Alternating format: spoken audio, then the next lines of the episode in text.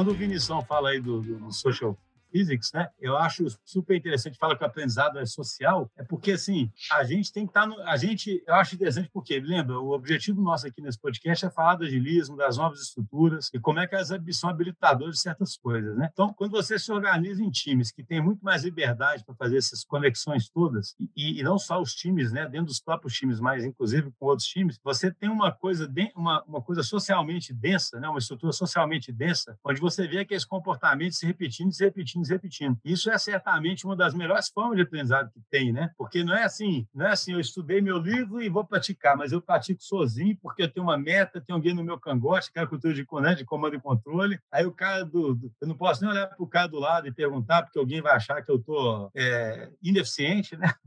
Tentando buscar esses conceitos que a gente fala, sabe? De como é que, como é, que é importante essa estrutura para você poder é, é, copiar e se, se escorar nos comportamentos, concorda? Eu tenho uma frase do Sérgio Godinho que ele me falou uma vez assim, eu nunca mais esqueci, que muitas vezes a gente aprende com o erro e aí a gente erra e cria uma casquinha. E essa casquinha protege para a gente não errar de novo. E você fica ali com esse aprendizado.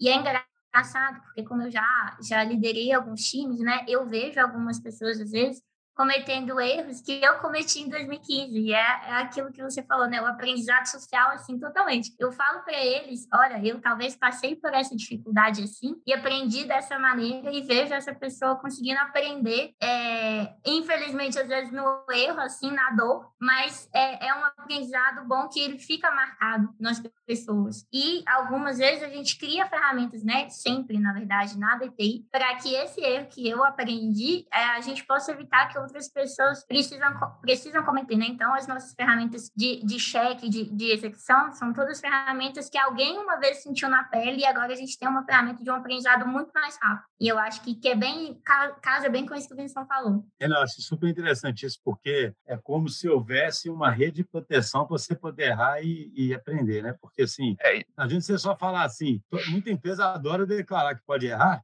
mas o, o, o pode errar primeiro, depende da escala do erro, né? Obviamente, ele tem que ser assim, né? não pode ser um erro que cause uma fatalidade ou, ou um impacto é grande demais. E você tem que ter segurança, sabe? Que você pode errar tanto porque o ambiente permitir, seus colegas permitem isso, quanto até do ponto de vista de processo. O negócio falou check, aquele erro vai ser pego, por exemplo, e corrigido e alguém vai aprender, né?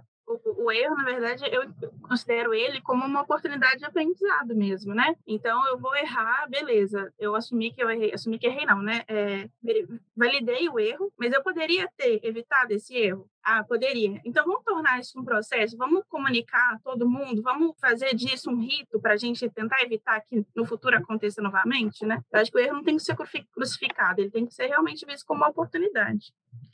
É, é, isso que vocês estão comentando, é um aspecto interessante. Se você imagina o que, na verdade, é como que a gente aprende, né? Vamos, vamos pensar assim, no, no nível do indivíduo, você aprende, você coloca na memória um aprendizado e você replica aquilo ali, né? E aí, quando você está colaborando é, em times, em é, organizações, sociedade e tal, aquele aprendizado, ele se, a memória que existe de uma estrutura são alterações na própria estrutura, que pode ser através de ferramentas, processos ou novas entidades na estrutura, né? E por isso que a gente é tão foda, vamos falar assim, como ser humano em termos de é, transmitir conceitos e valores para uma geração seguinte, entendeu? Porque a gente aprende criando estruturas que são uma forma de aprendizado quando a gente tem uma coleção de indivíduos, entendeu? Então, assim, uma empresa, como que ela vai aprender, na verdade? Como que você não comete um erro que você cometeu antes? Por exemplo, um checklist, né? Você materializou um aprendizado em uma ferramenta, ou você criou uma estrutura que é capaz de, de, de, replicar aquele comportamento para uma nova geração que, que nasce ou que, na verdade, entra na empresa, entendeu? Então, é uma, uma forma de. é uma, uma explicação do que, que seria o aprendizado.